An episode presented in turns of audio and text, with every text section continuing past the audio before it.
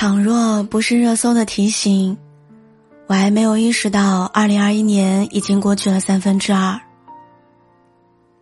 在过去的那三分之二里，每个人都有自己的遗憾、难过、难堪、开心和快乐。比如，有的人经历了分手，有的人被迫裁员，还有的人经历了病魔的考验。当然。也有人终于在爱情好点的那一段时间，迎娶了最爱的人，嫁给了最想嫁的他。室友来来是那个经历了分手的人，她和男朋友在一起三年，始于乍见之欢，终于久处生厌。他们相识在一场聚会上，酒后的荷尔蒙让他们很快陷入了热恋。热恋的时候。男朋友会蹲下来给她系鞋带，会给她熬红枣姜茶，也会在凌晨两点的时候出门给她买她突然想吃的那家枣糕。而他呢，也会在路过某一家商店的时候，不自觉的走进去，给男朋友买下那款最合适的剃须刀，或者，是好看的皮带扣。可这样的热情终究不能贯彻整个人生。人与人之间的相处，总会出现厌烦，或是喜新厌旧。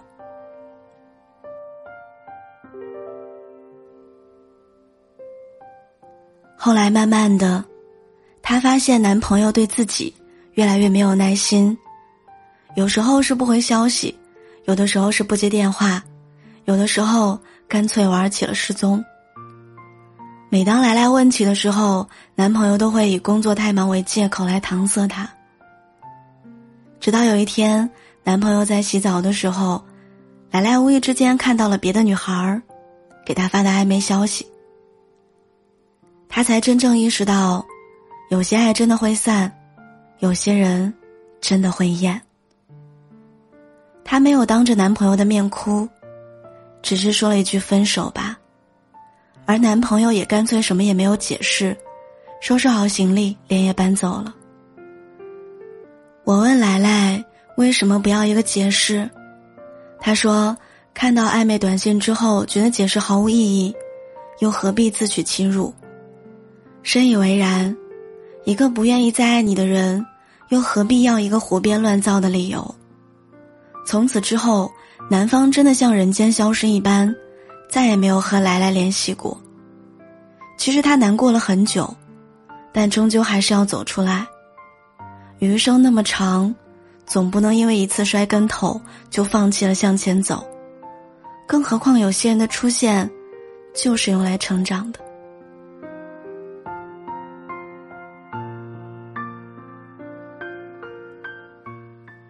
每一个成年人都有自己的不如意，可能是感情上的。也可能是工作中的。七月中旬，好友娟子在群里说，公司因为经营不善在裁员，而自己就在被裁员的名单里面。他说，平时自己和副总的关系很好，经常会一块儿吃饭，一起下班，有兴致的时候还会一起出去逛街。而这一次被裁员，副总甚至没有和自己说一句话。拿到人事通知之后，娟子很难过，也觉得很难堪，但她还是强忍着眼泪，努力挤出了一个无所谓的微笑。非常快速的收拾好自己的东西，她加快了离开的脚步，没有和副总说上最后一句话，他们之间，最后连一个道别也没有。可是，在踏出公司的那一刻。还是忍不住很想哭，但深呼吸一下，还是决定先回家好好睡上一觉。失业之后，娟子不敢跟家里说，一是怕家里人担心，二是不愿意承认自己被裁员了。她每天早上八点出门，晚上八点回家，装作什么也没有发生。可是，只有她自己知道，在这个依然炎热的季节里。坐在商场里的休息椅上投着简历，是一件多么沮丧的事儿。成年的世界从来没有容易二字，即使被裁员了，也要笑着应对生活。面对生活中的种种困难，我们能做的只有咬紧牙关，奋力前行。有句老话说得好：“让过去过去，让未来到来。”离开的人让我们懂得天下没有不散的宴席，失去的东西让我们学会了释怀与放下。纵然很想感慨一句“时间过得好快”，但还是希望流去的时光可以一并带走所有的悲伤和痛苦。所以，无论那段时光到底经历了如何的不快，它都已经成为了过去式，而我们不必沉沦。我们最应该珍惜的是当下，是此时此刻。这样，在你未来再回首过往的时候，最起码想到的都是快乐。节目最后想跟大家说：人生只有一次，请尽量快乐。愿这世间所有的美好，都能与你不期而遇。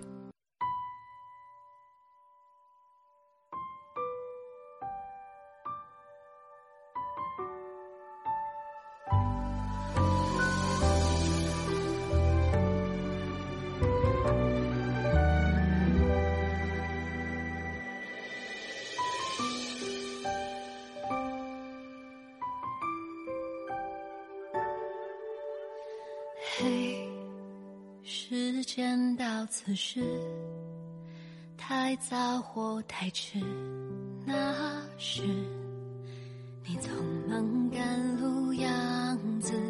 嘿，故事到此时，疯狂或克制，那是你必须经历的事。你说过的我可以，你说过的那句对不起，那句没关系。这大城里小小的你，路过的每次分离，这小世界大大的你，经过的每次风雨，每个痛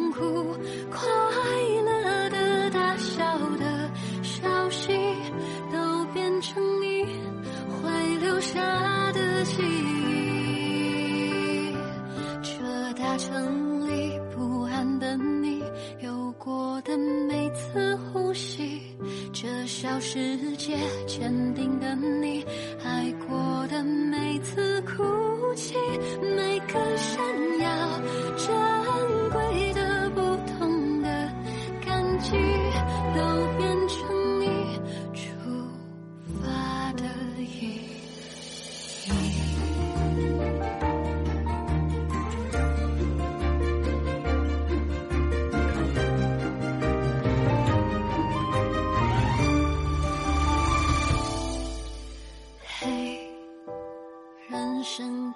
是长久或暂时那是最值得开心的事。你说过的我愿意你说过的那句不容易那句在一起这大城里小小的你